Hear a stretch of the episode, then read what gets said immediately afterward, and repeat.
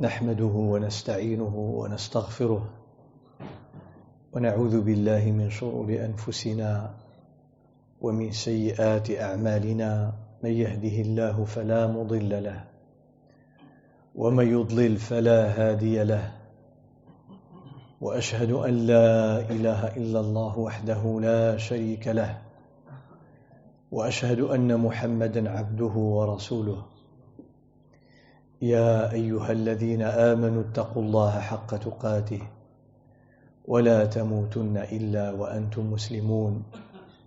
يا أيها الناس اتقوا ربكم الذي خلقكم من نفس واحدة وخلق منها زوجها وبث منهما رجالا كثيرا ونساء واتقوا الله الذي تساءلون به والأرحام.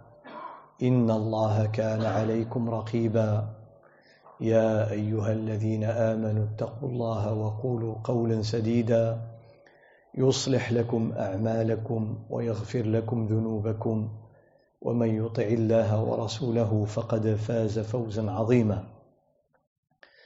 أما بعد فإن أصدق الحديث كتاب الله تعالى وخير الهدى هدى محمد صلى الله عليه وسلم. وشر الأمور محدثاتها وكل محدثة بدعة وكل بدعة ضلالة وكل ضلالة في النار. عباد الله أيها المؤمنون الأفاضل والمؤمنات الفضليات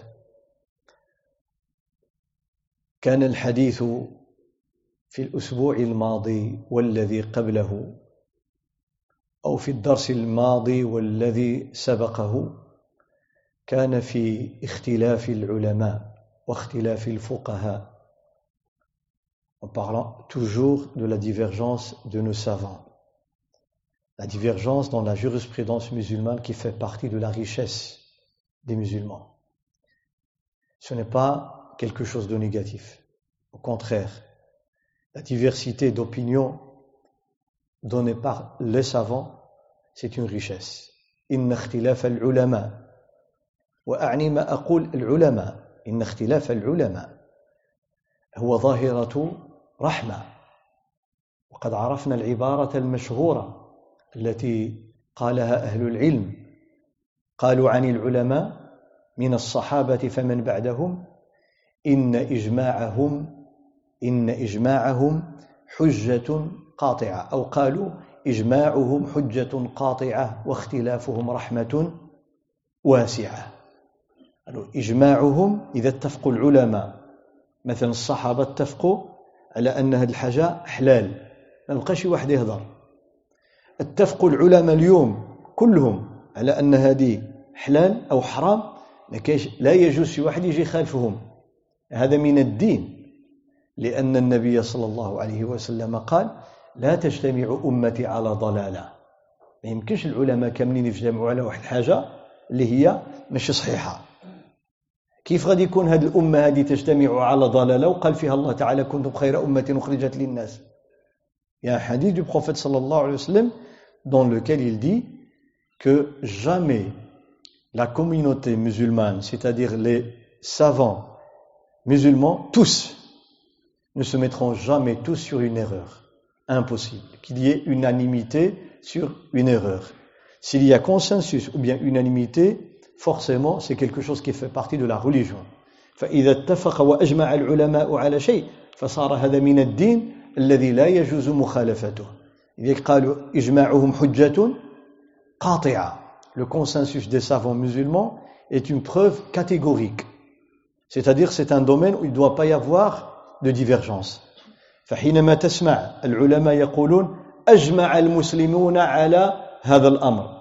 معنى أنه لا يجوز لأحد أن يقول أنا رأيي كذا أو كذا. لأنه إذا خالف إجماع الأمة فهو ضال. فهو ضال. S'opposer au consensus c'est de l'égarement. فإذا إجماعهم حجة قاطعة. ولكن إذا اختلفوا العلماء واختلافهم رحمة واسعة. Mais la divergence est une clémence une miséricorde. رحمة quand il y a divergence. فاختلاف العلماء هذا رحمة للأمة. لأن الله تعالى لو أراد أن لا يختلفوا لأنزل تفصيل كل شيء في القرآن. ولما احتجنا إلى العلماء. لما نحتاج العلماء. والعلماء بشر ولا لا؟ العلماء بشر. والعقل ديالهم عقل قوي وعظيم ولكن كيبقى عقل ديال البشر قد يخطئ. ومع ذلك الله سبحانه وتعالى قال لنا فاسألوا أهل الذكر إن كنتم لا تعلمون. أمرنا أمر أن نسأل العلماء إذا كنا لا نعلم. وهو يعلم أن العلماء بشر قد يخطئون. لأن الله لا يكلف الإنسان فوق طاقته لا يكلف الله نفسا إلا وسعها. يرفع الله الذين آمنوا منكم والذين أوتوا العلم درجات. subhanahu wa ta'ala élève les hommes de.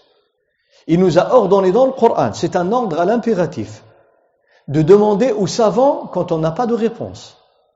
Quand un musulman veut faire quelque chose, il ne sait pas est-ce permis ou bien interdit, est-ce que c'est recommandé ou bien déconseillé Eh bien, il demande à quelqu'un qui est compétent. C'est un ordre d'Allah Azzawajal en sachant que Allah, quand il nous dit de demander aux savants, de questionner les savants, il sait que les savants, ce sont des êtres humains, mais sont compétents. Hum bashar, lakinnahum ahlu ilm. C'est pour ça qu'Allah Ta'ala a élevé leur degré.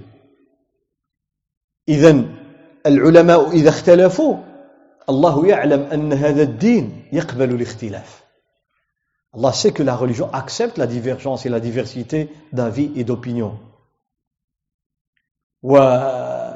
والإشكال الإشكال عندنا نحن هو أننا نتعصب للآراء ولا نقبل الخلاف بل إذا سمعنا قولا يخالف ما نحن مقتنعون به قد نسب ذلك العالم وقد ننتقصه وقد نتهمه في دينه Le problème, il est où hein Il a plusieurs niveaux. Un des niveaux, c'est que nous, nous ne savons pas comment gérer la question de la divergence. Et nous avons ce défaut de chercher après un seul avis, alors que cet avis fait partie de tout un cercle de divergence entre les érudits. Et on pense que le fait qu'il y ait divergence est un mauvais signe. Il doit y avoir qu'un seul avis. Alors qu'Allah a voulu la diversité. Mais je citerai dans quel domaine? Je ne parle pas des fondements de la religion. Là, il ne doit pas y avoir de divergence sur les principes, les fondements. Croire en Dieu, en ses anges, le jour dernier, les livres, les prophètes et messagers, la prédestination, les cinq prières, Ramadan, le pèlerinage une fois dans la vie, l'interdiction des choses qui sont claires et évidentes chez tous les musulmans, comme le, le, le mensonge, comme le fait de tuer quelqu'un, etc., etc. Voler. الخلاف. لما كيتكلموا عليه العلماء ما كيتكلموش فيه على الأسس ديال الدين. واحد يقول لك مسلم يقول لك أنا أنت كتآمن بالله ولكن أنا ما كنآمنش بالله وهذا اختلاف. اذا ما تآمنش بالله أنت حر ولكن ما بقيتيش مسلم. حنا كنتكلموا على الأمور اللي هي تقبل الخلاف. المسائل ديال الطهارة والصلاة والزكاة والصيام تفصيلات branches des détails. Là où il y a la divergence. qui dépasse 90% de la jurisprudence musulmane c'est-à-dire le droit musulman حنا كنتكلموا على القانون ديال المسلمين اللي كيتسمى الفقه الاسلامي هذا فيه اكثر من 90 95% ديال الخلاف بين المسلمين بين العلماء عادي عادي d'ailleurs on n'a pas trop parlé de ça normalement parce que si je vous pose la question لو سالتكم المذاهب اللي كيتعرفوها ديال المسلمين الفقهيه شحال اللي كتعرفوها معروفه ومشهوره les écoles juridiques que vous connaissez sont au nombre de combien les plus réputés المذهب ديال ابي حنيفه والمذهب ديال الامام مالك والمذهب ديال الامام الشافعي والمذهب ديال الامام احمد déjà le fait qu'il y ait quatre écoles ça veut dire qu'il y a une énorme divergence هذا دليل على هذا الاختلاف لو ما كانش اختلاف s'il y avait pas de divergence il y aurait une seule, une seule école كانت مدرسه واحده ومذهب واحد كون فقط واحد المذهب الله يجعل بركه لكن هذا التعدد الذي يتبعه أكثر المسلمين في الأرض. La majorité la grande majorité écrasante des musulmans sur terre suivent les quatre écoles. Une des quatre. يعني تقريبا 80% ديال المسلمين في الأرض كيتبعوا مذهب من المذاهب الأربعة. إما تجبروا حنفي كما عند إخواننا الباكستانيين والهنود وطائفة من آه، وكذلك الترك. Chez nos frères turcs, pakistanais, euh, hindous, etc. C'est l'école de Abu Hanifa qu'ils ont suivi dans la jurisprudence. C'est-à-dire la manière de comprendre le Coran et le Sunna, la manière de comprendre la méthodologie de travail pour adorer Allah subhanahu wa ta'ala, ni plus ni moins. Nous avons des textes du Coran. La révélation, c'est des textes. Soit le Coran, soit les hadiths. Mais comment les comprendre? Sur base de quelles règles? Et si jamais on a deux hadiths qui disent le contraire, je dis si, si, comment on va faire Les savants, ils ont des réponses. Soit un, il est abrogé, ou bien il est faible, ou bien il est inventé, etc. فالعلماء عندهم طريقة كيقول لك أبو حنيفة ولا مالك ولا الشافعي ولا أحمد ماذا فعلوا؟ ما ماشي جابوا لنا دين جديد Parce que des fois, on nous fait croire que les quatre écoles ont inventé la religion. Ils disent non, on suit le Coran et la tradition, mais pas les quatre écoles. يقول لك إحنا ما نتبعوش المذاهب الأربعة كأنهم جاوا بشي دين غير دين الإسلام. وهذا جهل ما بعده جهل. سي de l'ignorance. Pure ignorance. 100% لماذا؟ Parce que eux ils n'ont pas ils n'ont pas voulu former une école déjà à la base. الإمام مالك لما كان كيجاوب على أجوبة الناس ما قال لهمش أنا عندي مذهب سميتو مذهب الإمام مالك. ولا ابو حنيفه قال لهم أنا غادي نكون لكم واحد المذهب سميتو مذهب ابي حنيفه تبعوني ابدا aucun des quatre imams n'a dit moi je vais former une école que vous devrez suivre jamais ils n'ont dit ça il donnait الدرس كان يعطي الدرس ابو حنيفه في العراق في الكوفه il avait la mosquée de الكوفه en Irak ابو حنيفه donnait الدرس مالك à Médine dans la mosquée du prophète sallallahu alayhi wa sallam l'imam Ahmed في العراق même Ahmed en Irak الشافعي il était à la Mecque, puis à Médine, puis il est parti en Irak, puis il est mort en Égypte. Shafi'i, تولد في غزة ثم ذهب إلى مكة ثم ذهب إلى المدينة ثم إلى العراق ثم سافر إلى اليمن إلى آخره ثم ذهب إلى مصر ومات في مصر ما كانوش يعني هما كيقولوا أنا إحنا غنديروا لكم مذاهب وإنما هما فقط الكتاب والسنة كشرحوهم لنا Il nous explique le Coran et la Sunna. كيشرحوا لنا كيقول لنا هل القرآن كيفاش نفهموه dans le Coran il y a des mots avec un sens général et des mots avec précis. القرآن الكريم نزل بلسان عربي مبين. وهذه مشكلة كبيرة. كنسمع اليوم اللي كيقول لك أنا ما نحتاجش العربية نقرأ العربية.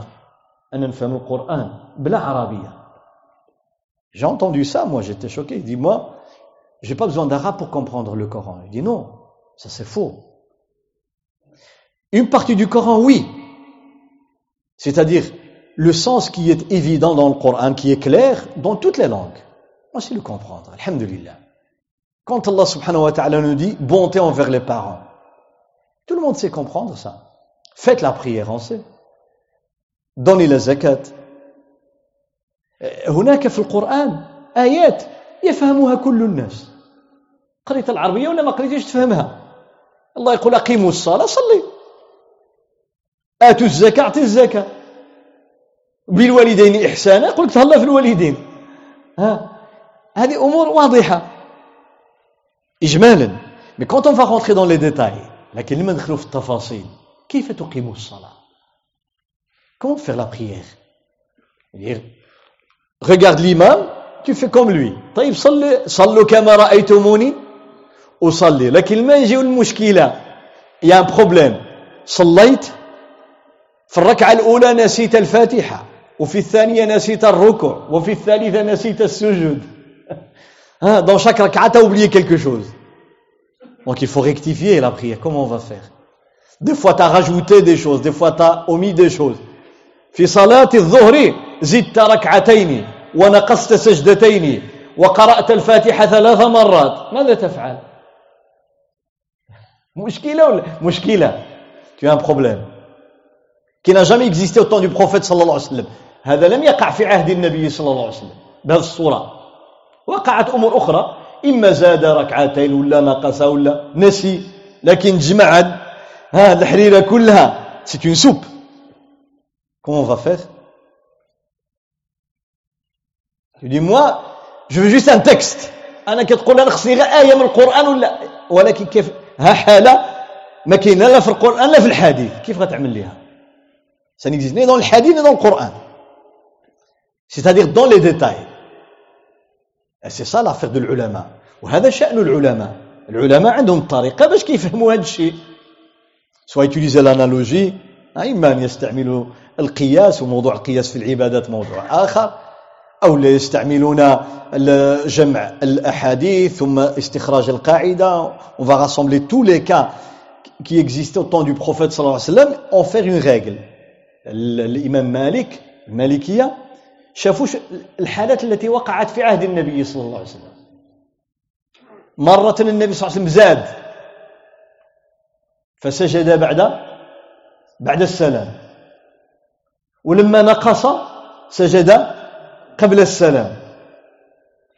Ils ont vu que les cas, les cas, c'était des cas, 1, 2, 3, 4, 5, des cas. Au temps du prophète sallallahu alayhi wa sallam, où le, le prophète alayhi sallam a rajouté des raka'at. Par oubli, voulu par Allah subhanahu wa ta'ala, pour nous montrer à nous hein, comment agir dans ces situations. Comme ça, quelqu'un dit, un prophète oublie. Mais dans la législation, c'est Allah qui a voulu le faire oublier. Allah Ta'ala هو الذي نسى النبي صلى الله عليه وسلم نساه عمدا هو رسول نساه عمدا باش يعلمنا إحنا اذا نسينا شنو غنعملوا لقد كان لكم في رسول الله اسوة اسوة حسنة vous avez le modèle ou le prophète صلى الله عليه وسلم comment eh bien des cas vécus alors l'imam Malik par exemple il a suivi ces cas il a vu مثلا تجد عند الحنابلة في أكثر الأحيان كيوقفوا عند هذاك الشيء اللي جا. Les Hanbalites par exemple au cas au cas existait au temps du prophète صلى الله عليه وسلم الإمام مالك لا قال لك هذه الحالات اللي وقع نعمل منها قاعدة. تنفعنا في جميع الحالات. اللي وقعت واللي ما وقعتش في عهد النبي صلى الله عليه وسلم. مالك dit je vais en faire une règle qui va servir pour toutes les générations je ne me limite pas au cas vécu au temps du prophète sallallahu parce que quand il y aura des nouveaux cas comment je vais agir? Je vais donner une règle la règle il dit que j'ai remarqué que le prophète sallallahu alayhi quand il y a quelque chose en plus, donc il a rajouté un ajout dans la prière, il fait deux prosternations après السلام. Après السلام. السلام عليكم ورحمة الله. السلام عليكم ورحمة الله. الله أكبر. الله أكبر الله أكبر الله أكبر. السلام عليكم ورحمة الله السلام عليكم ورحمة الله. bien sûr d'autres ils font التشهد avant de faire السلام. il dit après السلام. كيقول لك تسجد سجدتين بعد بعد السلام. إذا زدتي صليتي خمسة الركعات في الظهور. لما سلمتي شي واحد قال لك فلان راه صليتي خمسة. الله أكبر. ماذا تفعل؟ تسجد سجدتين وتسلم. أو لا تسجد سجدتين وتشهد كما هو عند المالكية وتسلم. واضح؟ Ils ont dit c'est une règle. En suivant les cas les différents cas on donne une règle. عطاو قاعدة قال لك واذا ناقص عندك النقص. صليتي ثلاثة ديال الركعات في الظهر. ها؟ مثلا أو لا نقصتي التشهد. ها؟ التشهد tu as fait deux rak'at dans la prière de dhuhr et tu as oublié de faire tashahhud ما تشهدتيش تحيه الوسطى donc une fois que tu as fini les deux rak'at طلعت نط tu t'es levé pour faire la troisième ركعة لما طلعت الركعة الثالثة تذكرت أنك لم تتشهد quand tu es entièrement complètement droit levé tu t'es rappelé que tu n'as pas fait التشهد C'est-à-dire التحيات لله etc هل غترجع تجلس وتشهد لا tu n'as pas le droit de te rasseoir pour faire التشهد c'est trop tard et qu'est-ce que je vais faire je continue la troisième raka'a, la quatrième raka'a, je fais tashahhud à la fin, et avant de faire salam, deux prosternations. Avant salam. إذن هنا مادام كاين نقص نقص التشهد اش غتعمل لما تكمل الركعه ديالك بربعه عاود تشهد الله اكبر السجده الاولى الله اكبر الله اكبر السجده الثانية الله اكبر وتسلم فسجدت قبل قبل السلام ياك واضحه c'est clair la différence entre quand on a un ajout ou bien omission. يعني ما تنقص ولا تزيد ولذلك المالكيه لخصوا هذه فاش في واحد العباره من يعرفها نقزبوا نقزبوا ها c'est des lettres qui résume cette règle. نقزبوا non نقص القاف قبل السلام الزاي زياده الباء بعد السلام نقزبوا سهله باش تحفظها Donc ils ont donné une règle. Donc pour vous montrer qu'il y a beaucoup de situations, si on cherche cette situation dans ses détails au temps du prophète sallam, il n'y aura pas de réponse. Mais le prophète s'adressait aux gens intelligents. Le prophète ne voulait pas du prêt à emporter dans tout, Comme aujourd'hui. لأن الله تعالى والنبي صلى الله عليه وسلم ما أراد لهذه الأمة أن يكون كل شيء جاهزا كل شيء موجد لا جاب لنا الأمور الأساسية في الدين. هذه مجدة باش ما نضيعوش الدين. الأمور الأخرى قال لنا يلا تنافسوا نتوما وقلبوا على الأجوبة. باش الدماغ يخدم والناس تدي الأجر. Il y a un domaine, un cercle, Allah il nous a dit. Comme ça la religion reste pure. Je parlais des piliers. que ce soit dans la, le dogme arkan al-aqida ou l'arkan l'ibadat, l'arkan l'islam, les piliers de l'islam, les piliers de la foi, ummahat al-fada'il euh, ou l'akhlaq, les bases fondamentales dans l'éthique par exemple, là c'est invariable. Un autre domaine, Allah nous dit, écoutez, je ne veux pas vous préparer tout. Je vais vous donner des règles, des textes généraux. Et c'est à vous de travailler. C'est à vous de faire fonctionner votre intelligence. الله أراد للأمة أن تبقى حية وأن يبقى فيها العلم حيا إلى أن تلقى الله. Il veut que ce savoir et cette connaissance se transmet de génération en génération. ولذلك لو لاحظتم أن العلم علم العلوم ديال الدين الله جعل فيها البركة لما كتكون في المساجد.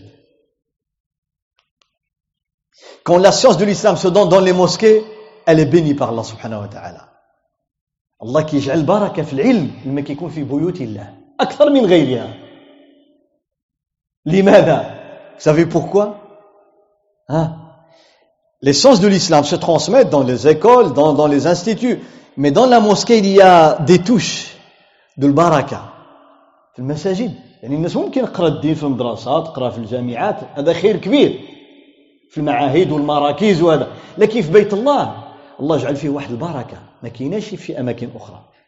لأن الذي يأتي إلى المسجد ليتعلم كيجيب خاطره ولا لا؟ كيجيب خاطره بالرغبة ديالو. ما عنده غرض لا حتى في شي حاجة أخرى. باسكو qui va à la mosquée pour apprendre c'est de l'intention pure pour apprendre. Il vient pour gagner l'ajr pour gagner le savoir. ممكن يمشي يقرأ في شي بلاصة أخرى باغي حاجة أخرى. Hein, Peut-être parce que c'est une obligation. Mais dans la mosquée, non, non, non. Il vient de lui-même, de son propre gré. فيجعل الله تعالى البركة في هذه النية الصالحة. Cette bonne intention, elle est récompensée par Allah subhanahu wa ta'ala. الله تعالى كي أجرك على هذه النية في الدنيا قبل الآخرة هو أنه يبارك لك ولذلك كثير من الناس لما جاءوا إلى هذه الديار في الستين في عقد الستين اللي كيسميوه الناس الستينات ها pendant les années 60 les années 70 وعقد السبعين لما جاو الناس كثير منهم ما كان يعرف من الدين إلا القليل beaucoup de gens les parents et les grands-parents ne savaient presque rien de la religion ولكن بعد ذلك كانوا يحضرون الدروس والخطاب ويتعلمون فصاروا على معرفة كبيرة بالدين des gens qui une grande majorité sont venus de la campagne Ils ne savaient ni lire ni écrire. Mais après des années, ils étaient assoiffés d'apprendre leur religion. Pendant les années 70, les années 80, les années 90. Mais masha'Allah, parlez maintenant, demandez à vos parents. سولوا الوالدين دابا الناس القدام ما شاء الله اي حاجه تسولوا فيها يقول لك نعم سمعنا العلماء كيقولوا تي جون entendu العلماء يديز سي البركه دو لا موسكي هذه من بركات بيوت الله سبحانه وتعالى فلذلك نحن quand on parle de la divergence c'est dans ce sens c'est que le prophète صلى الله عليه وسلم certes il nous a donné les bases les fondements etc les détails quand c'est nécessaire le reste il l'a laissé à l'ulama فالرسول صلى الله عليه وسلم بلغ القرآن الكريم وبلغ السنة النبوية ولكن في هذا القرآن وفي هذه السنة هناك مساحة واسعة ذكر لنا فيها النبي صلى الله عليه وسلم ذكر التفاصيل وكاين مساحة واسعة لم يذكر التفاصيل. خلها للعلماء. وغادي نشرح ونبين. retenez bien y a un cercle où الله et le prophète صلى الله عليه وسلم ont cité tous les détails même les détails y a un autre cercle où ils ont donné souvent des règles générales pas de détails. نعاود في القرآن وفي الحديث ديال النبي صلى الله عليه وسلم كاين واحد الدائره الله تعالى والنبي عليه الصلاة والسلام عطاو لنا الأمور اللي هي كبيرة وعطاو لنا التفاصيل. التفاصيل. ونعطيكم الأمثلة. وكاين واحد المساحة أخرى عطاو لنا فيها القواعد العامة الحاجة اللي كبيرة أما التفاصيل خلوها للعلماء. a le domaine culturel, le domaine relationnel. عندنا جانب العبادات وجانب ديال المعاملات. العبادات كنتكلموا على الطهارة والصلاة والزكاة والصيام والحج والأيمان والنذور لما تحلف ها؟ لما تقول يا ربي إذا بريت أنا والله حتى نعمل كذا ولا ها؟ مثلا النذر غادي نوعدك غادي نذبح حولي هذا يسمى النذر. هذه عبادات. كاين معاملات كيفاش غادي تزوج كيفاش غادي آه، تبيع وتشري وتكري وتسلف للناس وتعطي الرهن للناس ويورث الانسان الوالدين ديالو اذا ماتوا الى اخره هذه معاملات مجال معاملات واسع دونك يا لو دومين كولتويل كوم لا بوريفيكاسيون لا بريير لا زكاه le pèlerinage et la umrah il y a le jeûne du, du ramadan il y a les vœux pieux, il y a les sermons faits par la personne quand on jure هذا عبادات باش الانسان في العباده ما يجيش يعمل شي حاجه من الدماغ ديالو الله تعالى قال لنا هاد التفاصيل. تفاصيل أنا نعطيها لكم. وأنا الحاجة اللي ما عطاها لناش الله مباشرة قال له للنبي صلى الله عليه وسلم علمها ليهم ياك واضح ولا لا؟ واضح ولا لا؟ c'est clair le domaine du culte Allah nous a donné les détails. Et quand il ne donne pas les détails directement, il dit au prophète, donne les détails aux gens. ولذلك الله تعالى dans le Coran il dit أقيموا الصلاة faites la prière قال واركعوا مع الراكعين الركوع ها il dit euh, euh, ساجدين سجدا il nous parle de la, de la prosternation il nous parle de l'inclinaison لكن في, في, في القرآن تجبر فيه التحية Il y a التحية dans le Coran Il n'y a pas. Il y a comment faire salam dans le Coran لا. في القرآن فيه الجلسة بين السجدتين لا. S'asseoir entre deux prosternations. Il n'y a pas. Dans le Coran الكريم. Comment mettre les mains sur les genoux كيف تضع يديك على ركبتيك في الركوع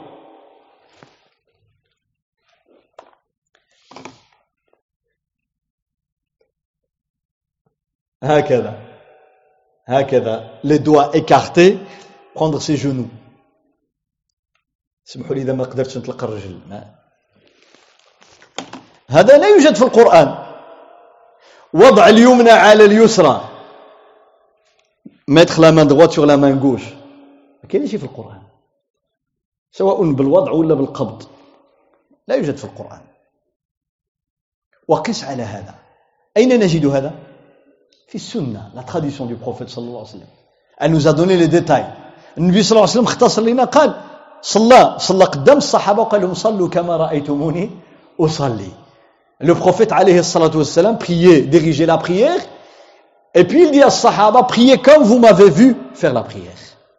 كيشوفوا فيه يصلوا مراه وهذاك الصف الصف الذي يصلي وراءه كان يقول له النبي صلى الله عليه وسلم كما صح في الحديث بلغوا من وراءكم سواء في الصفوف أو لا في الأجيال. التابعين والتابعين يبلغوا الأتباع التابعين وهكذا Le prophète sallallahu alayhi wa sallam s'adressait au premier rang, il disait transmettez, transmettez à ceux qui sont derrière, derrière vous.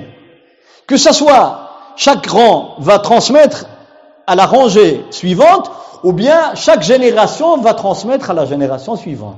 Le texte permet les deux interprétations. من وراءكم سواء في الصفوف ولا في الأجيال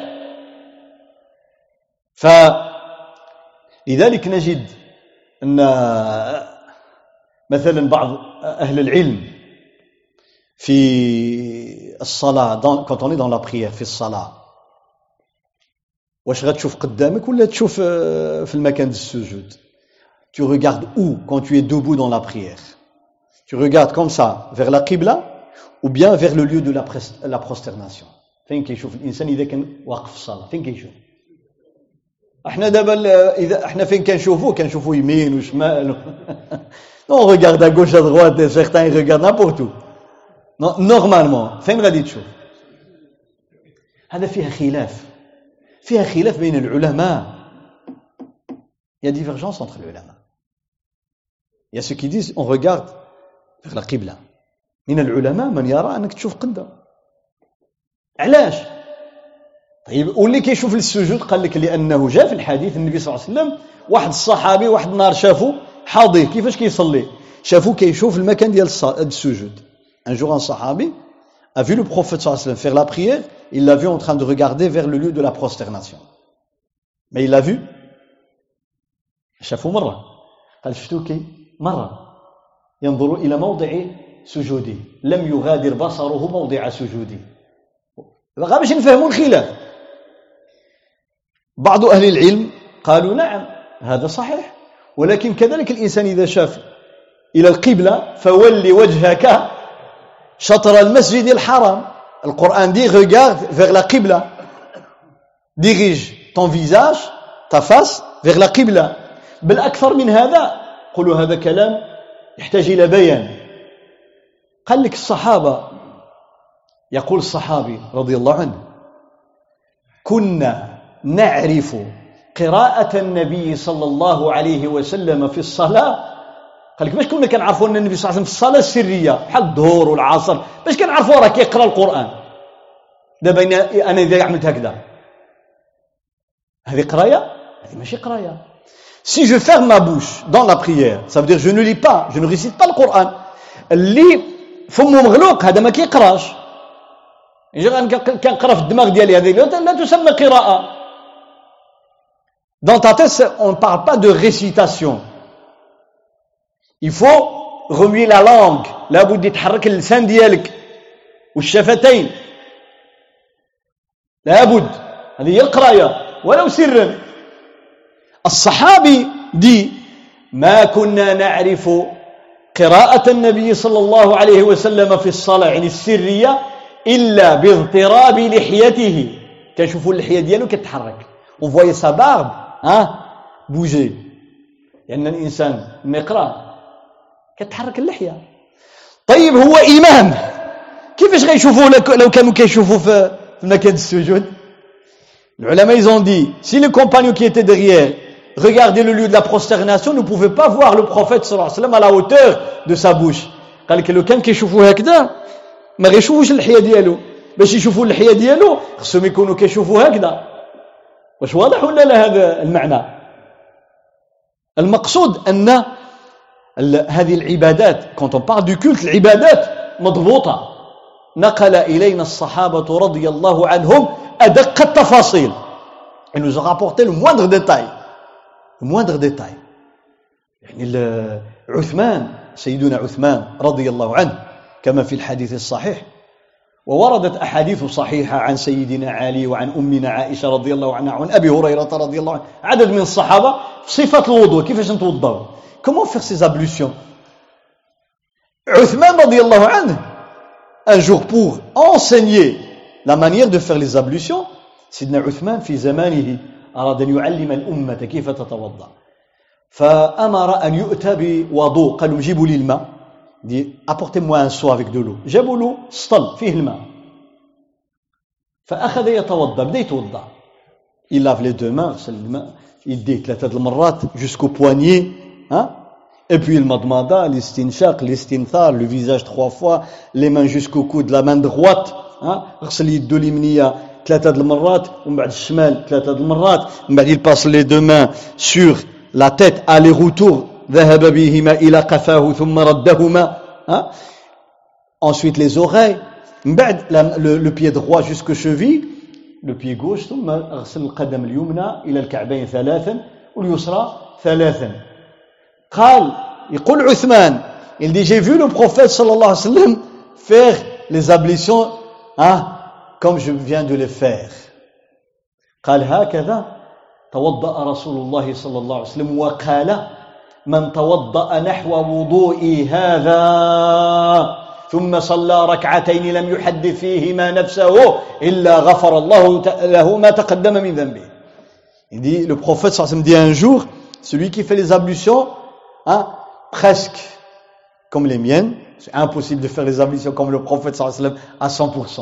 ما يمكنش شي واحد يتوضا بحال النبي صلى الله عليه وسلم 100% 100% ما يمكنش لأن الوضوء الاتقان ديالو ديال النبي صلى الله عليه وسلم مع النيه والحضور هذه ما قدوش عليها احنا باسكو يا لا فوا l'intérieur l'intention il y a l'apparence c'est-à-dire les actes les deux ensemble les deux ensemble on peut pas atteindre le prophète صلى الله عليه وسلم لذلك قال نحو وضوء هذا يعني مثله او شبهه presque comme moi et puis pris deux raka'at avec concentration Allah lui pardonne ses péchés فعثمان رضي الله عنه عنه علم الأمة كيف تتوضأ بالتفاصيل قال هكذا رأيت رسول الله صلى الله عليه وسلم Donc il nous donne les détails, comment faire le wudu. في الحج, dans le pèlerinage, كذلك خذوا عني مناسككم. Le prophète صلى الله عليه وسلم, en quittant Médine, 490 km jusqu'à Mecca, sur la route, il a enseigné la manière de faire le hajj, le pèlerinage. Arrivé à la Mecque, il enseigne. Pendant toute la période de pèlerinage, il enseigne à Sahaba. كان صلى الله عليه وسلم يعلم المسلمين صفة الحج كيف يحجون منذ أن خرج بل قبل خروجه من المدينة même avant de quitter Médine il leur a donné les principes. وفي الطريق بدا كيزيد لهم يعلمهم شوية بشوية 490 كيلومتر هو كيعلم فيهم الحج وصلوا لمكة علمهم. طلعوا لمنى علمهم. مشاو لعرفة علمهم. رجعوا لمنى علمهم. شاك جوغ يلو غونسيني اسكو فا فير سو جوغ لا كونت اوني ميناء كونت اون فا فيغ لونسمون دي بيير الصحابة étaient là ils suivaient ils faisaient la même chose يقولوا لهم خذوا عني مناسككم dans les détails ولذلك تعرفون quand on va faire le lancement des pierres في الجمرات الصبح ديال العيد كنمشيو نرجموا معروف نهار العيد كاين جمرة واحدة اللي هي جمرات الع... العقبة. À, à lancer le jour de l'Eid. Mais les trois jours après après l'Eid trois jours chaque jour on fait les trois stèles. La petite la moyenne puis la grande. لكن نهار 11 غدا العيد ونهار 12 ونهار 13 أيام التشريق كاين ثلاثة الجمرات كل يوم. نرميو الجمرة الصغرى بسبعة ديال الحصيات ثم الوسطى ثم جمرة العقبة اللي رميناها نهار العيد. ولكن dans les détails الرسول صلى الله عليه وسلم dans les détails. الله أكبر الله أكبر الله أكبر. sept fois ما تكمل eh bien tu te retires تبعد على اليمين وترفع يدك tu lèves tes mains et tu fais le dua pendant longtemps. Après la première stèle. تبقى تدعي تدعي تدعي تدعي تدعي هذه الدارجة ديالنا من العربية تدعو.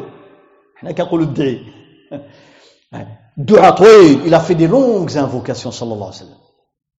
لما كمل مشى لهذيك الوسطى la deuxième stèle. الله أكبر الله أكبر الله أكبر. كمل الدعاء. طويل.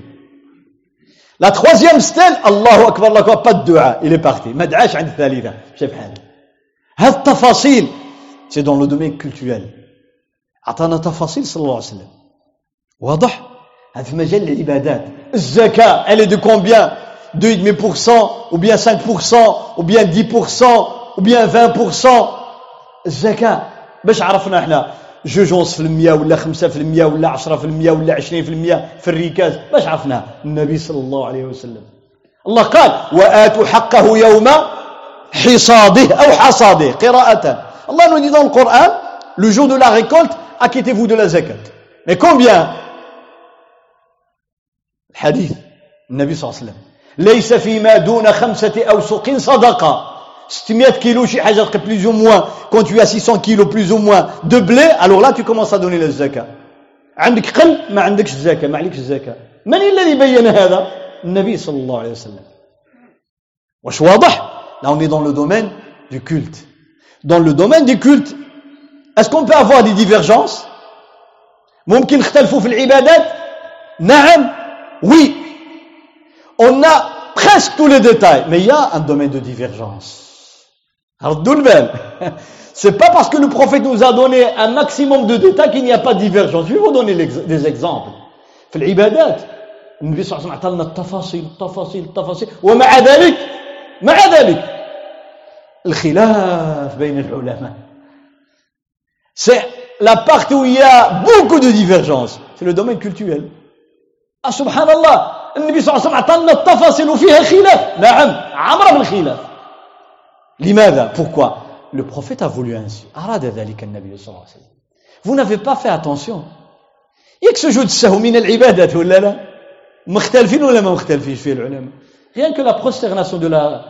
rectification de la prière, il y a divergence. On se limite au cas du prophète وسلم ou bien on en fait une règle. هل نتبع الحالات التي وقعت في عهد النبي صلى الله عليه وسلم أو نزيد عليها نعملوا قاعدة أن النبي صلى الله عليه وسلم أعطى أمثلة فقط أمثلة وقعات يقول لنا إيوا أنتم ردوا البال فإن زدت هاشنو غتعملوا وإذا كان الناقص هاشنو غتعملوا كما أخذ مالك بهذه القاعدة اختلاف Juste, j'ouvre les parenthèses. La divergence, la divergence est de deux sortes. Il y a une divergence, en vérité, ce n'est pas une opposition, une contradiction, mais c'est juste une diversité d'avis. C'est-à-dire, on veut dire la même chose. Ou bien, ou bien, je rectifie, tous les avis sont corrects. Tous les avis. Ils sont différents, mais ils sont corrects. Dans la prière, je donnerai des exemples.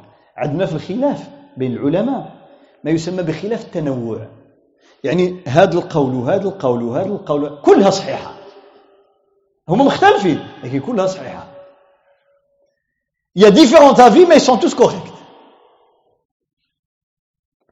من من من يتصور منكم هذا؟ يعني نمشيو مثلا عند الإمام مالك يقولنا هكذا والشافعي يقول هكذا وياخر يقول هكذا يختلفوا. كلها صحيحة. كيفاش كلها صحيحة؟ ومختلفين نعم. علاش؟ Parce que Allah a voulu nous donner le choix. Il nous a donné plusieurs choix. شوف نعطيكم أمثلة. شكون اللي حافظ التشهد؟ تحيات. شكون يقرأ لنا التح... مش استغفر الله قلت شكون اللي حافظ. لا شكون يقرأها علينا؟ تحيات التشهد. كما في التحيات تفضل. تحيات لله الزكيات الزاكيات طيبات صلوات لله. طيب. Vous avez entendu تحيات après التحيات هي quoi زاكيات. وهذه اللي عند عند المالكيه كثير ما كنسمعوها عند تقريبا المالكيه كلهم هذه هي التحيات اللي اللي عندهم الصيغة هي هذه.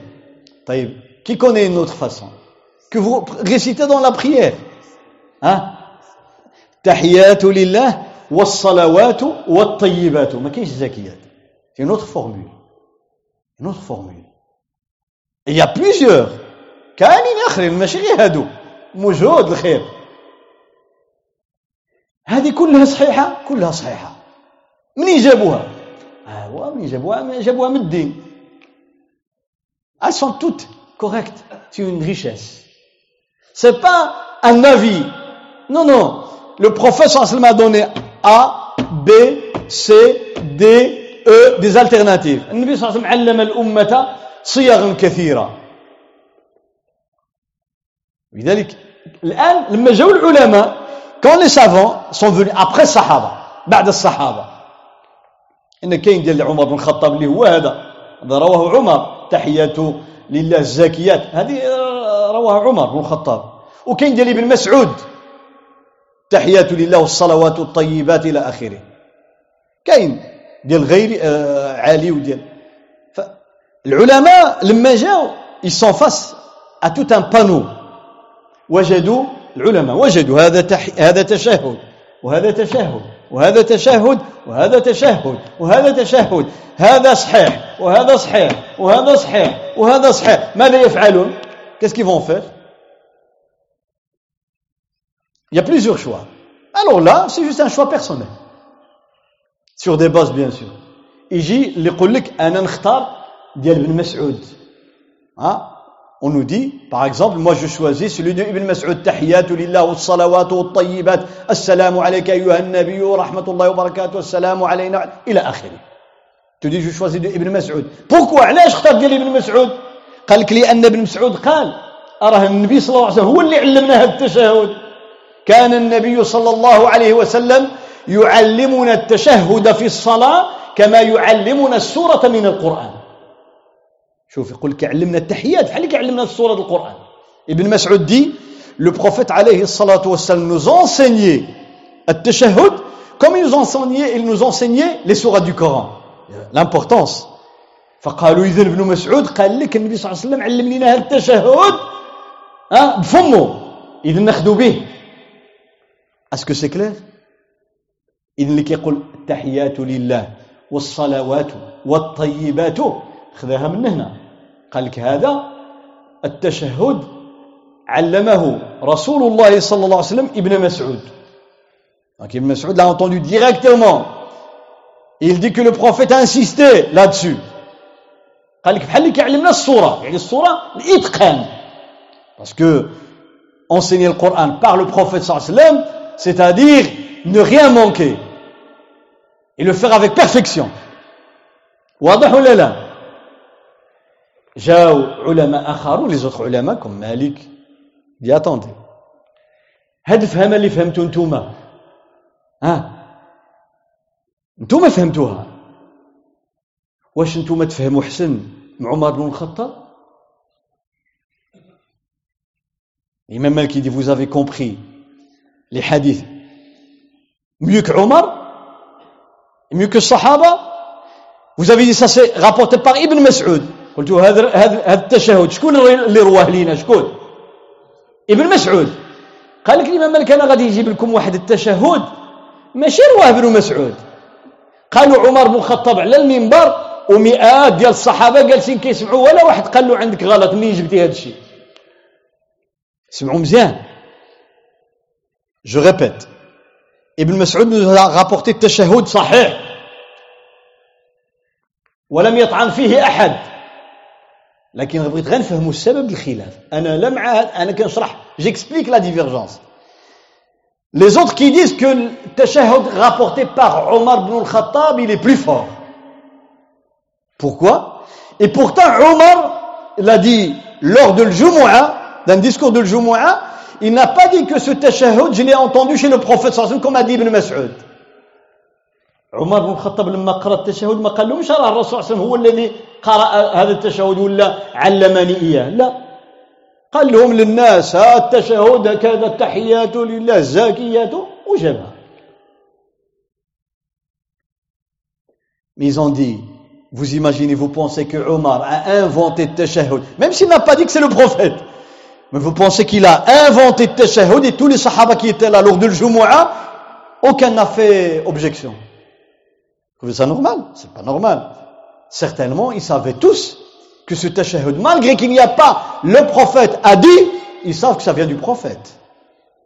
هذا اللي كيسموه حكم المرفوع يعني كيقولوا العلماء هذا التشهد وخا سيدنا عمر ما قالش قال رسول الله صلى الله عليه وسلم كما قال ابن مسعود ولكن كون الصحابه جالسين تما في زمن عمر راه كبار الصحابه تسعه من المبشرين بالجنه كانوا باقيين في الحياة من غير سيدنا أبو بكر كبار les grands صحابة étaient toujours vivants. ولا واحد قال يا عمر من أين جئت بهذا التشهد؟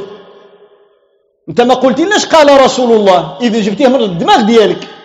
ولا واحد قال له هذا الكلام معنى أنهم قبلوه ولا لا؟ قبلوه. وعارفين بأن هذا تشهد مشهور ومعروف. donc ça veut dire qu'ils ont tous accepté فيقول لك طيب هذا ديال ابن مسعود وهذا عمر ومعاه مئات الصحابه Ils ont dit un, un tashahhud rapporté par Ibn Mas'ud et un tashahhud rapporté dit par Omar, mais qui a fait l'approbation de tous les compagnons qui étaient présents. Qui est plus fort قال لك شكون اللي اقوى ها لا كيف كيف عندي ولا عندك لكن عند العلماء كل واحد ايش كيختار لكن هذا صحيح وهذا صحيح وهذا صحيح ça reste maintenant on est quand on dit qui est le plus fort tous les deux sont authentiques mais chaque savant chaque école elle choisit pour des raisons comme je viens de dire une école qui voit que puisqu'il y a un nombre important de compagnons qui ont approuvé eh bien c'est le choix les autres ils disent parce que là Ibn Mas'ud dit que c'est le prophète qui me l'a enseigné et ils disent là c'est plus fort chacun fait un choix فهذا اختيار هذا صحيح وهذا صحيح هذا قالوا ابن مسعود قال لك النبي صلى الله عليه وسلم علمني إياه عمر قالوا قدام الصحابة الكبار كلهم قبلوه فهادو اختاروا هذا هادو اختاروا هذا. سي اون ديفيرسيتي وحنا نجيو ندبزو. شفتوا الغلط فينا هو؟ Vous avez découvert pourquoi nous, on gère d'une façon qui n'est pas correcte la divergence طيب هذا في التشهد. دعاء الاستفتاح. دعاء الاستفتاح. Quand on fait الله أكبر il y a un دعاء dire avant الفاتحة شنو كتقولوا قبل الفاتحة؟ طبعا اللي كيقول دعاء الاستفتاح في النافلة ما كاين مشكل. خلاف في الفريضة. طيب شنو كتقولوا؟ Vous dites quoi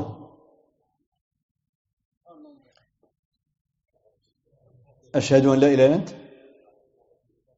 وتعالى جدك ولا إله. طيب كاين اللي كيقول غير هذا؟ شكون اللي عنده شي دعاء استفتاح آخر؟ مشهور. اللهم باعد بيني وبين خطاياي كما باعدت بين المشرق والمغرب. اللهم نقني من خطاياي كما ينقى الثوب الأبيض من الدنس. اللهم اغسلني من خطاياي بالماء والثلج والبرد.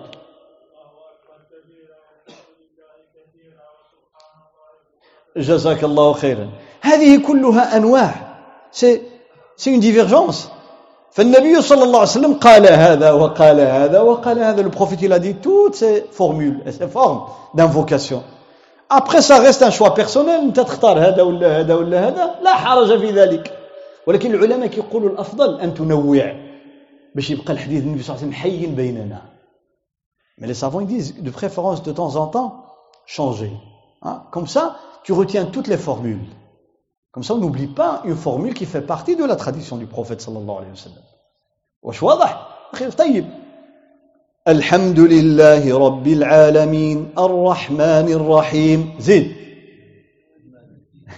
هذا قرآن مالك يوم الدين مالك يوم الدين هذا قرآن يا أيها الذين آمنوا إن جاءكم فاسق بنبأ فتبينوا إن جاءكم فاسق بنبأ فتثبتوا. هذا قرآن وهذا قرآن. قرآن وهذا قرآن. قرآن. Les différentes manières canoniques de lire le Coran, de réciter le Coran. النبي صلى الله عليه وسلم قرب هذا وقرب هذا وقرب هذا وقرب هذه سبعة القراءات وعشرة القراءات. كلهم قرابهم هذو اللي وصلوا لنا بالمتواتر والمشهور. Les dix manières de lire le Coran sallallahu alayhi wa sallam. Nous avons aujourd'hui dix. Mais à l'époque du wa sallam il y avait des dizaines. في عهد النبي صلى الله عليه وسلم القراءات. كانت بالعشرات. بالعشرات. 10 20 30 الصحابة شي حفظ هذه شي هذه شي هذه شي هذه مع الوقت جبروها بزاف. خدموا على عشرة خدموا عليهم مزيان. حفظوهم مزيان. العلماء اللي جاوا بعد الصحابة تبي تقنوهم وصلوهم لينا. إيه؟ واحد يقول لا هذا غلط هذا لا هذا كله قرآن. c'est une divergence mais elles font toutes partie de القرآن الكريم c'est une diversité une richesse واش واضح ولا لا هذا في قراءة القرآن ومع ذلك كنسمعوا فلا يخاف عقباها ولا يخاف عقباها. والشمس وضحاها. هل أتاك حديث الغاشية؟ ها؟ لا تسمع لا تسمع فيها لاغية. هذه قرا بها النبي صلى الله عليه وسلم. وهذه قرا بها النبي صلى الله عليه وسلم. Des différentes manières c'est une richesse. Là on parle pas qui est sahih et qui n'est pas sahih tout est authentique comme j'ai dit les différentes sortes d'invocations les différentes manières de faire tashahhud mais aussi les différentes manières de lire le Coran فالقرآن فيه عدة قراءات والتشهد عنده عدة صيغ والدعاء فيه عدة صيغ هذه كلها مع اختلافها كلها صحيحة لأنها ثابتة عن النبي صلى الله عليه وسلم واش واضح ولا لا؟ quand on va au pèlerinage اش كنقولوا لبيك اللهم لبيك لبيك لا شريك لك لبيك إن الحمد والنعمة لك والملك لا شريك لك. لبيك اللهم لبيك لبيك وسعديك والخير بين يديك والرغباء إليك والعمل. ديال عبد الله بن عمر. سي التلبية دي ابن عمر؟ ابن عمر il disait التلبية et le prophète صلى الله عليه وسلم l'entendait aucune reproche كان يلبي التلبيه ديالو والنبي صلى الله عليه وسلم كيسمعوا ما قال له والو ما قال له والو واش واضح هذا اختلاف تنوع tu dis cette formule ou une autre formule etc الرسول il entendait Ibn Omar il ne dit rien et pourtant le prophète ne disait pas cette telbiya il ne l'a pas enseigné à aucun sahabi Ibn Omar il disait il y a, il y a rien de mal dans cette telbiya et le prophète l'a accepté واش معايا ولا ماشي معايا هذا اختلاف في العبادات je parle dans le domaine dans le domaine cultuel divergence qui est une diversité طيب أكثر من هذا dans العبادات on peut trouver l'autre divergence où ce sont des avis l'un ou l'autre on ne peut pas prendre les deux par exemple شوف بعض المذاهب عندهم التسليم من الصلاة تسليم من الصلاة الأولى والثانية من فرائض الصلاة. حتى الثانية يعني إذا سلمت غا وحدة الصلاة ديالك مشات. خصك تسلم بجوج. Dans certaines écoles juridiques parmi les quatre, il y a un avis qui dit que les deux salam à la fin de la prière sont des piliers dans la prière. Ça veut dire si tu ne fais qu'un seul salam, ta prière n'est pas valide. والجمهور كيقولوا لا الجمهور لا ماجوريتي ديز نو ديز لو بروميي وي السلام عليكم ورحمه الله اكثر العلماء كيقول لك السلام الاول هو اللي من من فرائض الصلاه اما الثاني سنه الدوزيام اللي ريكوموندي سو ني با ان بيلي دو لا بريير مثلا كملتي الصلاه السلام عليكم ورحمه الله tu t'arrêtes là الصلاه صحيحه déjà la prière elle est authentique y a pas de problème زدتي الثانية tu rajoutes c'est recommandé. أنا ما نتكلمش على واش كاين تسليمتين ولا وحدة. هذا موضوع ديال الحديث. اللي اتفقوا عليه جوج. التسليمة وحدة هذه محل خلاف في الحديث واش صحيح ولا لا. لكن جمهور العلماء التسليمة الأولى إذا عملتيها راه الصلاة ديالك صحيحة. مثلا واحد زربان سلم وحده وناض ها؟ y a des fois des gens pressés fait la première تسليم puis s'en va طيب. انت إذا كنت على المذهب الذي يرى التسليمتين راه مشكلة. Tu vois, si c'est dans, une école telle que l'école Hanbalite par exemple, il fait un seul سلام, il part, sa prière n'est plus valable. علاش كيقول لك إذا صليتي ها؟ مثلا في الحجاز ولا؟ غتجبر الناس. كيقولوا لهم خاصك تبقى مع الإمام حتى يسلم التسليمه الثانية لأن عندهم التسليمه الثانية فرض. إذا نوطي معنى نوطي قبل ما يكمل الإمام الصلاة ديالو. وأنت تفارقتي عليه. et on te dit ne presse pas اذا هذا خلاف. معنى واحد كيقول لك الصلاة ديالك ماشي صحيحة. واحد كيقول لك صحيحة. هذا ماشي اختلاف تنوع. هذا اختلاف وتضاد. là y a opposition c'est pas une diversité là il dit c'est bon l'autre il dit c'est pas valide dans le culte في العبادات في العبادات mais c'est une richesse لكنها لكن هذا عالم رحمه هذا رحمه واختلافهم رحمه واسعه c'est une رحمه دو العلماء هذو ائمه العلم والدين رحمهم الله تعالى et en continuant mais regardez الإمام أحمد رحمه الله تعالى جاءه مرة أحد كبار العلماء في زمانه وكان صديقا له. جاي يزوروا واحد العالم كبير وكان صاحب الإمام أحمد. يعني الإمام أحمد avait un ami très très cher. Qui lui était très très cher. Et c'était un grand érudit dans le hadith. هو من أئمة وأعلام الحديث هو علي بن المديني معروف علي بن المديني معروف صاحب وإلى تان نامي. جاء وبداو كيتناقشوا هو والراوي يروي كيسمع. Celui qui va nous rapporter cette histoire il était là témoin oculaire. هو حاضر كيسمعهم كيتناقشوا في مسألة علمية. Et discuter un point. كيتناقشوا قال حتى ارتفعت أصواتهما. حتى يعني بداو كيعليو يعليو الصوت على بعضهم. Ils ont haussé le ton. ils ont haussé le ton يعني يقول لا هذا خطأ لا هذا غير صحيح من أين لك هذا ils ont haussé le ton en discutant d'un point où t'as trouvé cela dans quel hadith منين جبتي هذا الشيء اش من آية لا ما عندكش الحق et quand ils ont fini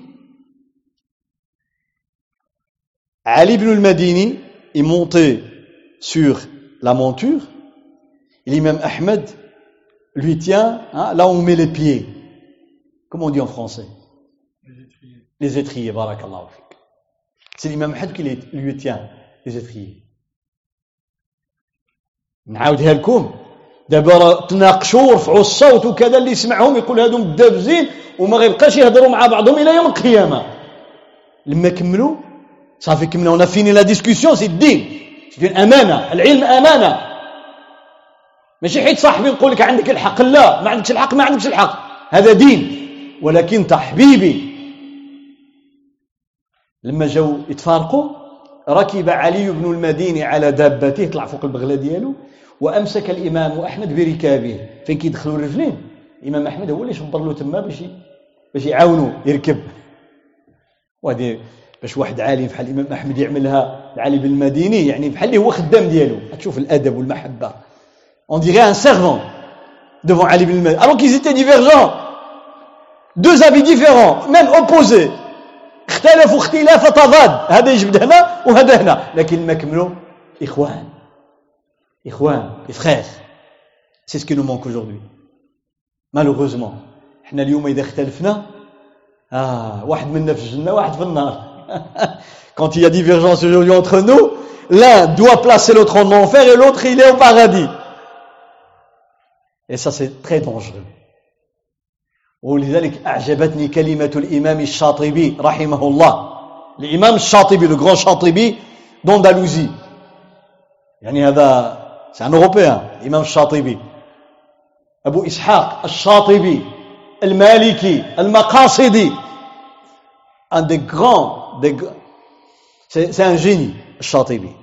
إمام المقاصد رحمه الله.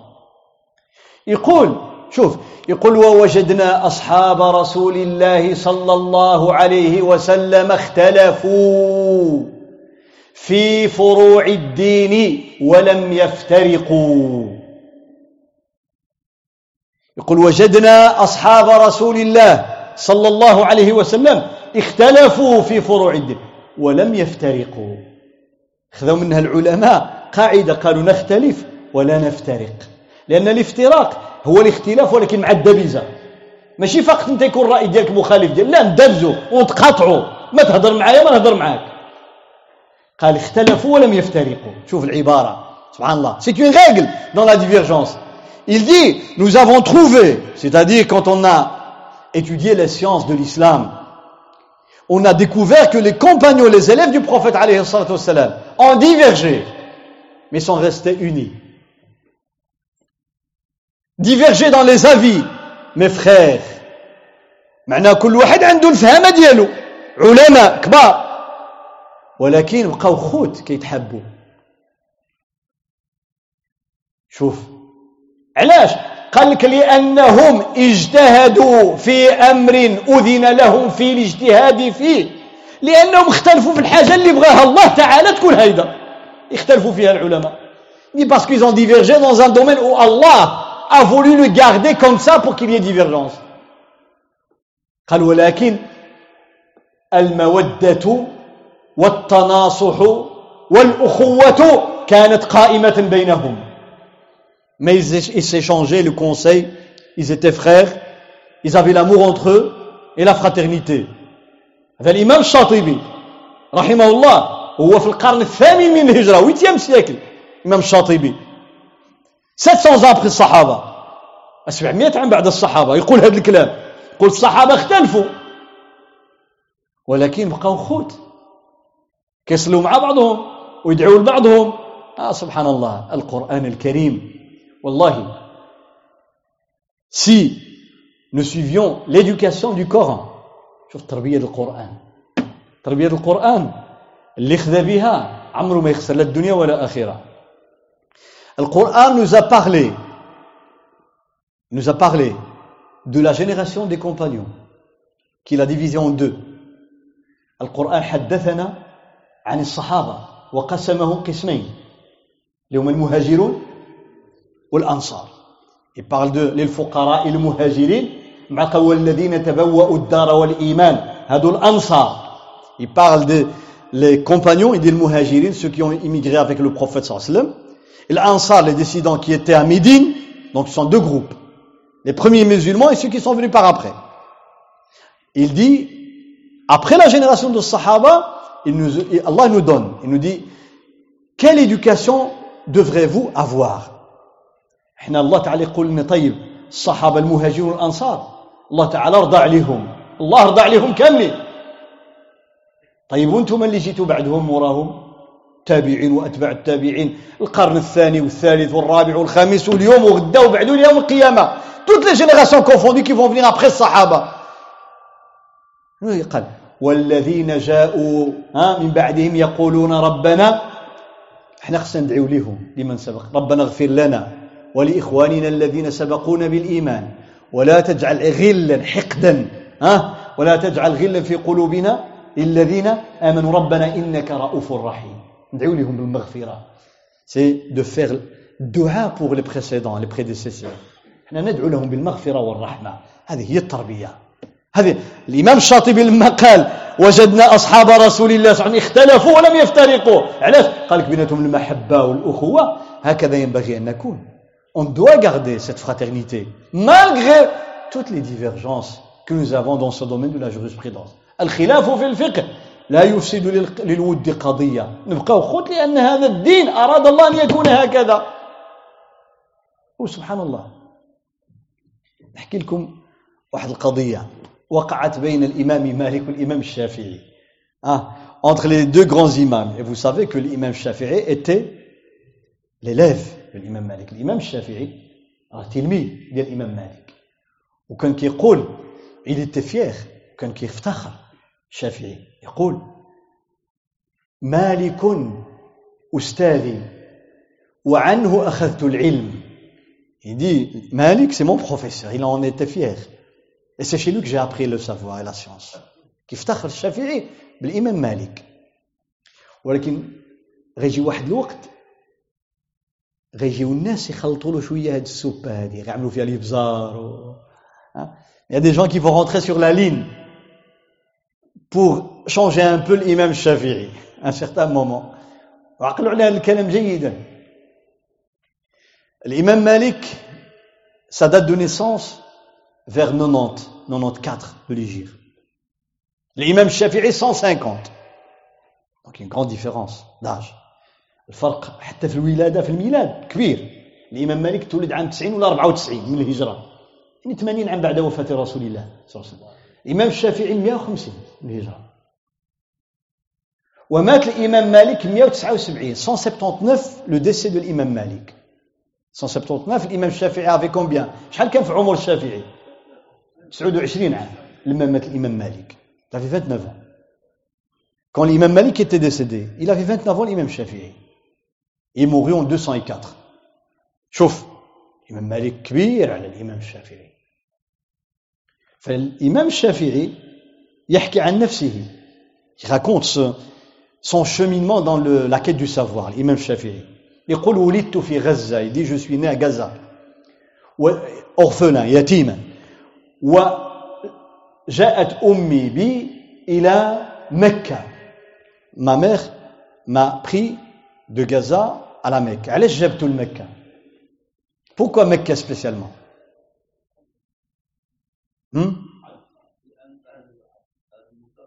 لأنه هو من بيت رسول الله صلى الله عليه وسلم. c'est un proche du prophète عليه الصلاة والسلام. محمد بن إدريس الشافعي المطلبي من بني المطلب. Ses ancêtres sont les mêmes que ceux du prophète صلى الله عليه وسلم. كيتلاقى مع النبي صلى الله عليه وسلم في الأجداد ديالو. فهو يعني من ذرية سيدنا إبراهيم. C'est un descendant de Ibrahim الإمام الشافعي. Et de Ismaïl قريش.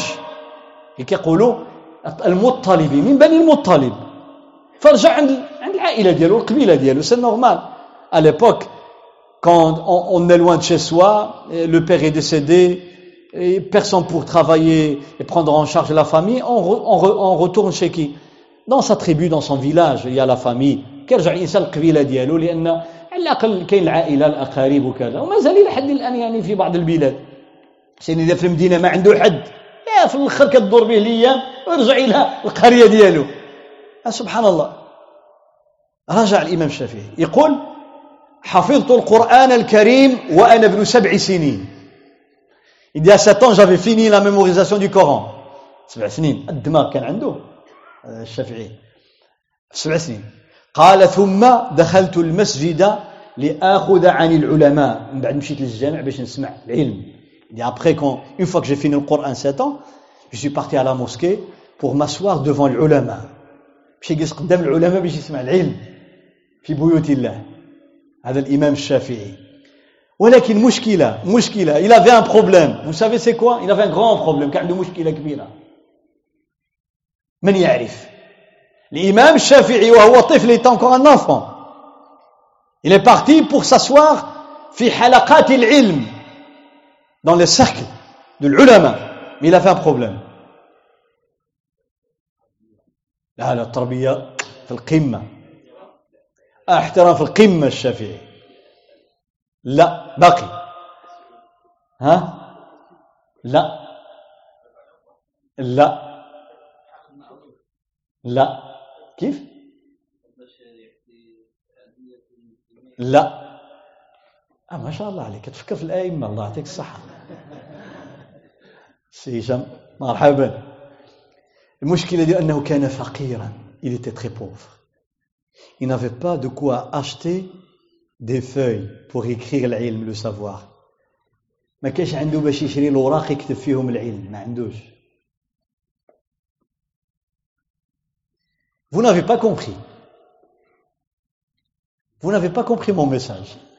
الشباب ما فهمونيش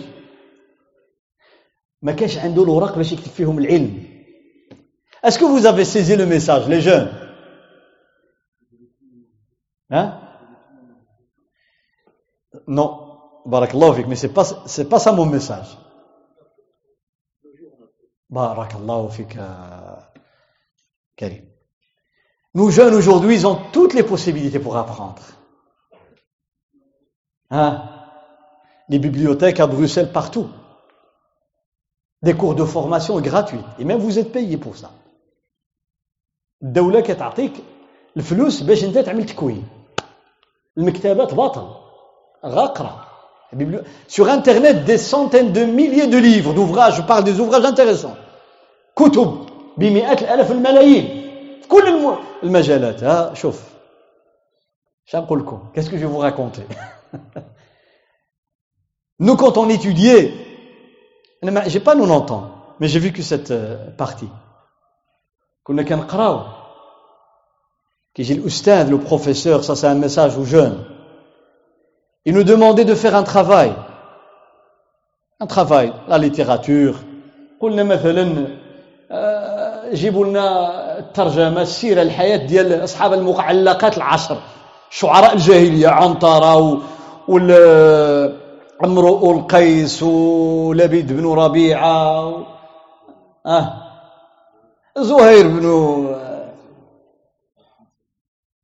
بن ابي سلمى ولد كعب بن زهير واللي عمل القصيده المشهوره في مدح النبي صلى الله عليه وسلم كان قصيده مشهوره بانت سعاد المهم il nous demandait de faire un travail de littérature, de chercher les auteurs de poésie, etc., etc., qui datent avant l'islam.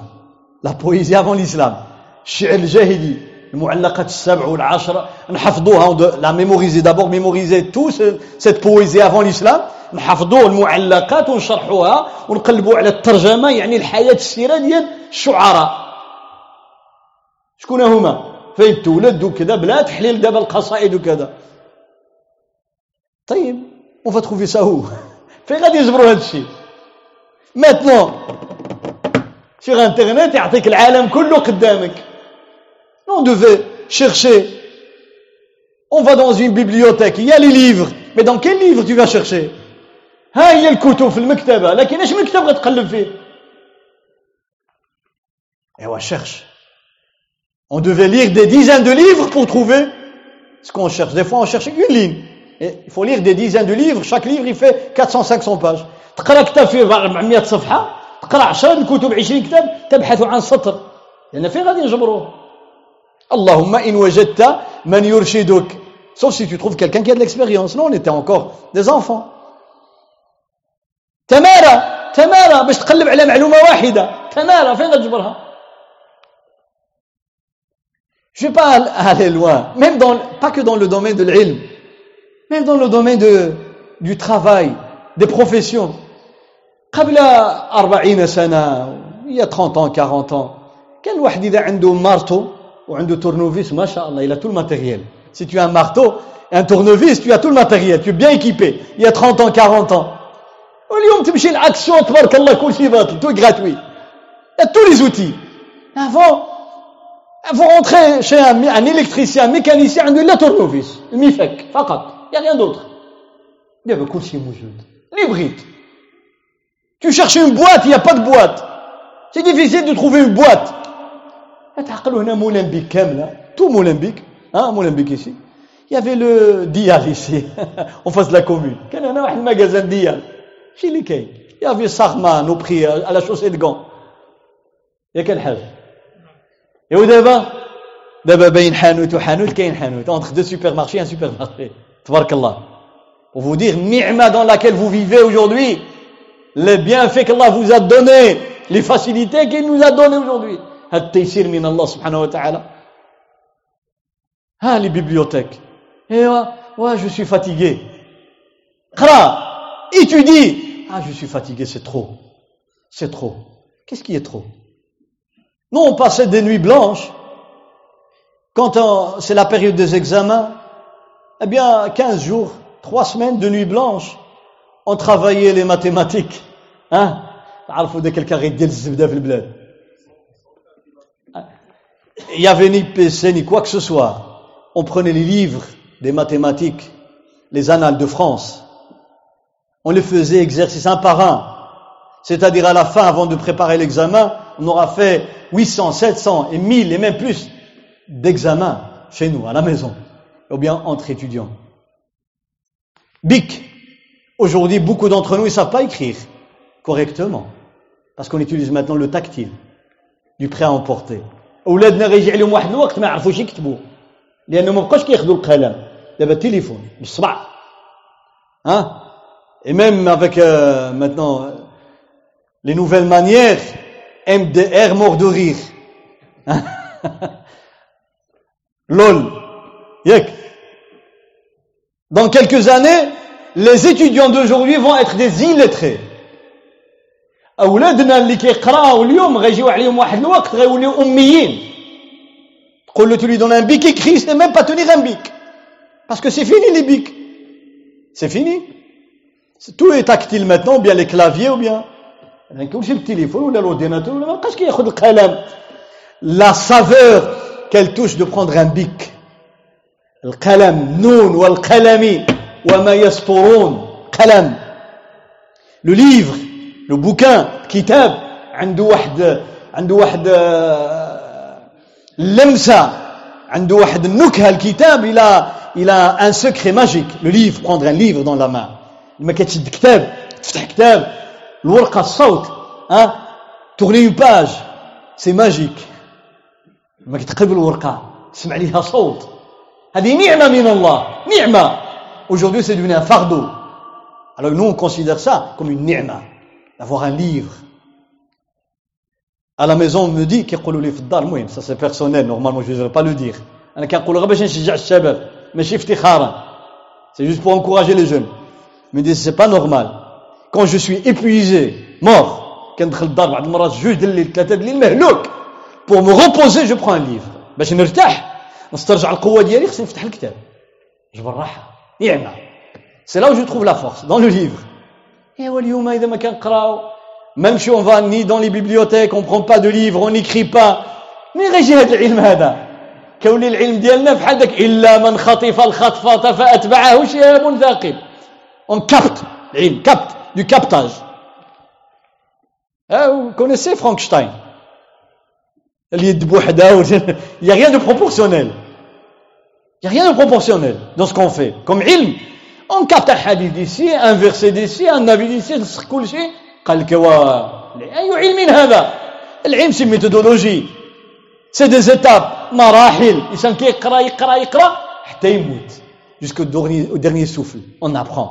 بقى يتعلم يتعلم ويقرا الانسان إلى ان يلقى الله que ça fait partie des meilleurs des meilleurs moyens pour gagner le paradis. من سلك طريقا هذا حديث النبي صلى الله عليه وسلم يلتمس يريد فيه يطلب فيه علما سهل الله له به طريقا إلى الجنة. Allah te facilite le chemin vers le paradis quand quand prends le chemin pour acquérir l'ilm. فالامام الشافعي ها شحال باقي لنا عشان سبعة ثمانية جزاك الله خير الإمام الشافعي n'avait pas les outils pour écrire مسكين ما كانش عنده فاش يكتب العلم كمل القرآن ختم القرآن قال ثم ذهبت لأجلس بين يدي العلماء وآخذ عنهم العلم. ولكن ما عندوش. de العلم il écrire sur quoi. قال فكنت أبحث عن العظام وعن الأكتاف. Il cherchait les os. Les os. Un chameau vous savez l'omoplate il est large. كياخذ العظام ديال الكتاف ديال الجمل حيت عريض وينقيه لو نيتوايي il va écrire dessus. ويكتب عليه على العظام يكتب عليه une fois il est complet il avait une jarre à la maison il déposait là ça c'était son armoire une jarre المكتبه ديالو الخزانه ديالو اللي كينزل فيها الكتب ما عندوش كتب مسكين فقير كيكتب في العظام وينزل في واحد في واحد القدره جره بحال هذوك ديال الماء كينزل فيها هذاك الشيء سي لا لا بيبليوتيك اون جار اون تير كويت بي يشيرش يقلب يتسنى حتى يذبحوا شي جمل ويسيبوا العظام ديالو il attend qu'on y a qu'on y mole euh, une chamelle ou un chameau pour trouver des os assez larges, les nettoyer, ويمشي يجلس il va s'asseoir ويكتب عليهم كمل dans la jarre كمل dans la jarre في الجرة عمر ذاك القدرة et puis déposer par terre هذا الإمام الشافعي À 13 ans 13 عام كان المدينة يفا ميدين عند من؟ شي الإمام مالك عنده 13 عام 13 ans يفا شي الإمام مالك وسبحان الله وكان باقي شاب باقي شاب مشى للمدينه بقى تما شي سنين الامام الشافعي وقعت له قصه شي واحد سال سال الإمام مالك. هذه القصة مروية ذكرها آه، أصحاب الطبقات طبقات الشافعيين. أن شي واحد سأل الإمام مالك قال له أنا شريت حمام حمام معروف. واحد النوع الحمام اللي كيغني كيغني.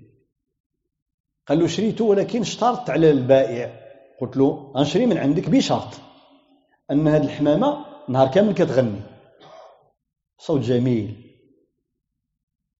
لما داها للدار جبرها ما كتغنيش نهار كامل كتغني واحد المده بعد صافي regardez le contrat c'est quelqu'un qui a été demandé la question il dit j'ai acheté un oiseau qui chante qui chante d'habitude mais j'ai mis une condition dans le contrat le contrat c'était oral il dit à, au vendeur je t'achète ce pigeon mais à condition bien cet oiseau à condition qu'il chante toute la journée il dit ok quand il l'a acheté il était chez lui L'oiseau chante pendant une heure, deux heures, trois heures, quatre heures, cinq heures, six heures. À un certain moment, il est fatigué. Pendant la journée, ça, il arrête de chanter. Il dit, est-ce que j'ai le droit de remettre l'oiseau au vendeur et de récupérer mon argent parce qu'il chante pas toute la journée قال له واش عندي حق نرد له نردو هذه الحمامه لأن ما كيغنيش النهار كامل ما كتغنيش النهار كامل. ارد لي فلوسي قال نعم إمام مالك. قال نعم. Dit oui tu as le droit. L'homme est passé et l'imam Shafi'i l'a capté. قال له الشافعي أجي لهنا شنو قال لك qu'est-ce qu'il t'a dit? Hein? Il lui a dit il m'a dit que j'ai le droit de récupérer mon argent. الشافعي قال له لا ما عندكش الحق ما عندكش الحق il dit non tu n'as pas le droit de récupérer ton argent et de remettre la marchandise قال له علاش قال له مادام قال له بلاتي هل يغني اكثر النهار يعني النهار في 12 ساعه مثلا 8 الساعات 9 الساعات كيغني ييه قال له نعم قال له صافي مادام اغلب الساعات كيغني بحال اللي غنى النهار كامل il dit la règle c'est que puisqu'il chante la grande majorité de la journée comme s'il chantait toute la journée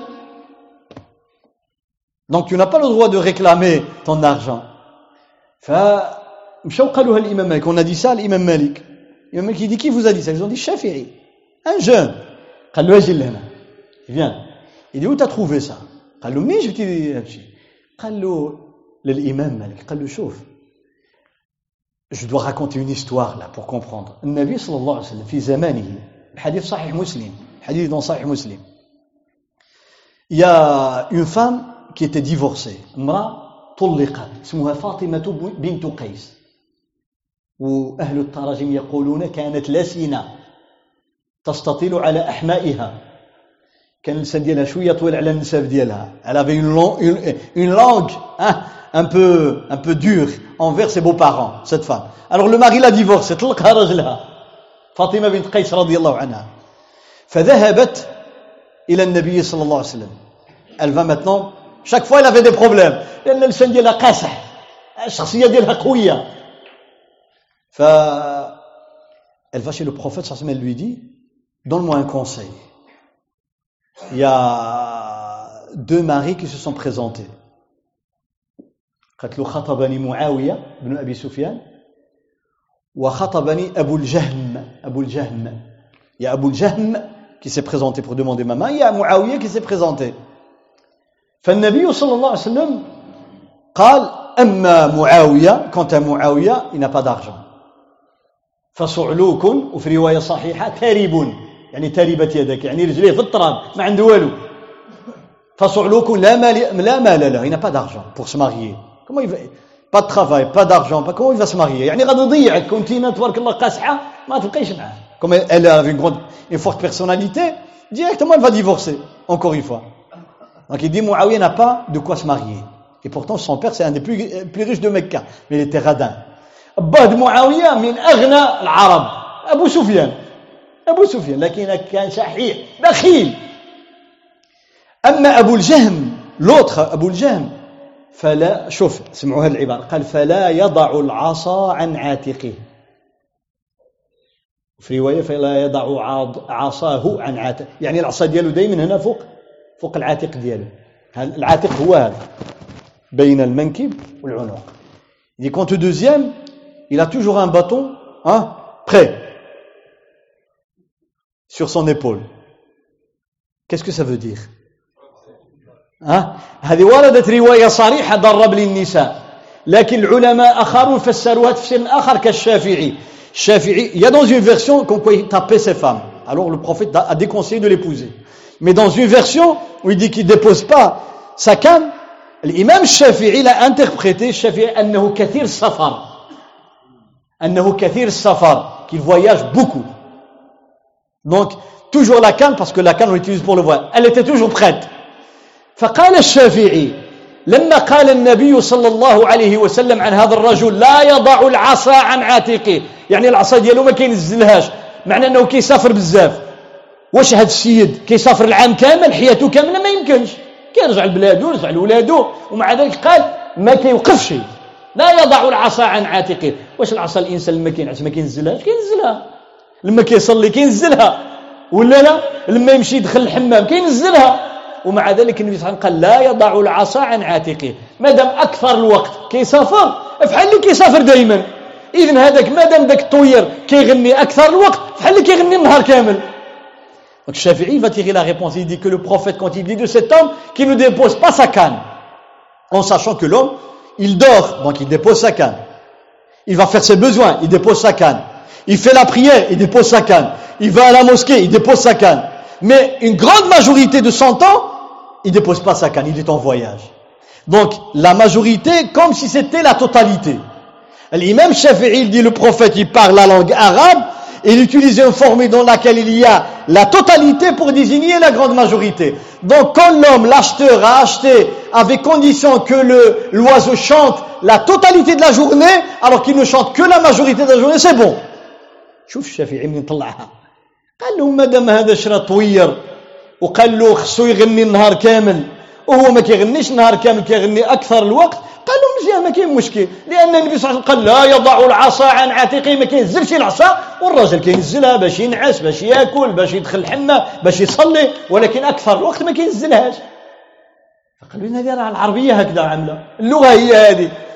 ها؟ فقالوا له بي اون ديال الشافعي قالوا له أنا لك أن تفتي. Tu as le droit de, de, de répondre aux questions des gens. On a dit ça الشافعي وباقي شاب صغير. قالوا أنا لك أن تفتي. أقف عند هذا الحد وللحديث بقية. أسأل الله تعالى أن ينفعنا بما سمعنا ويعلمنا ما جهلنا. اللهم آت نفوسنا تقواها وزكها. أنت خير من زكاها. أنت وليها ومولاها. اللهم ارحم موتانا واشف مرضانا وأصلح ذرياتنا. اللهم بارك في أعمارنا وأعمالنا. اللهم أصلح نياتنا. اللهم اغفر ذنوبنا واستر عيوبنا.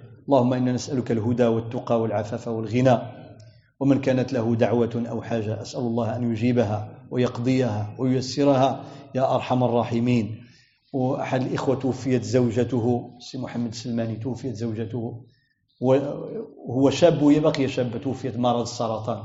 أسأل الله أن يرحمها وينور قبرها ويرفعها في عليين ويحشرها في المهديين. وأن يرزق الصبر لأهلها ولوالديها ولزوجها وأولادها. أسأل الله تعالى أن يجمعهم في الجنة.